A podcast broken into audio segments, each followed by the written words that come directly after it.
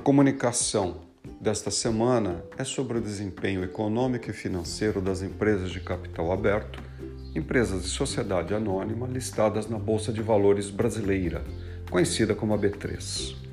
As informações são provenientes das demonstrações contábeis que as empresas são obrigadas a fornecer a cada trimestre.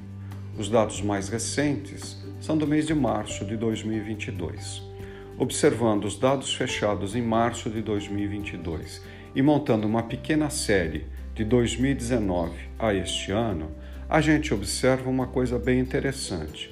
Em primeiro lugar, o endividamento dessas empresas subiu muito e foi originado pelo financiamento tributário da folha de pagamento e também de impostos.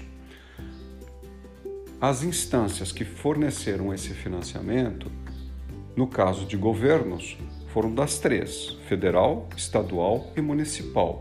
E isso permitiu que as empresas tivessem fôlego para lidar com a pandemia e também com os meses que têm se seguido, que, embora sob pandemia, não estamos sofrendo tantas interrupções de mercado de trabalho. Então, se esse financiamento foi importante, não foi o único.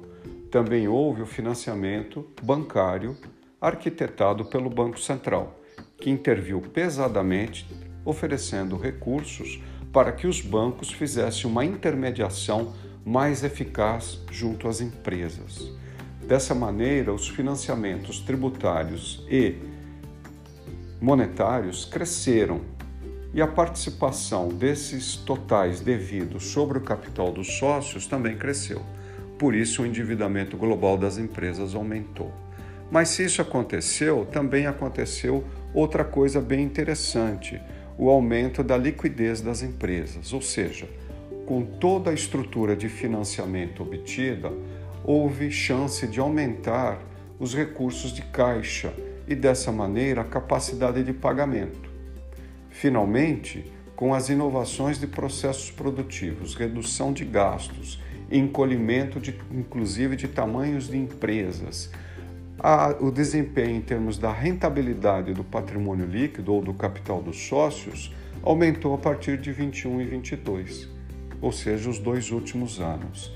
Dessa maneira, aumentando o endividamento, utilizando os recursos para gerir melhor a produção, comercialização e prestação de serviços, que também foi comprovado com redução de gastos, né? com, com melhor desempenho, a própria rentabilidade das empresas melhorou. E isso fechou assim um contexto de adaptação. O resultado prático para a sociedade é que o emprego formal nessas empresas e no Brasil cresceu. Aliás, tem crescido há bastante tempo como resultado do financiamento provido pelos governos e pelo sistema bancário. Está aí um bom caminho para o Brasil melhorar e criar assim mais chances de oportunidade de trabalho. É isso.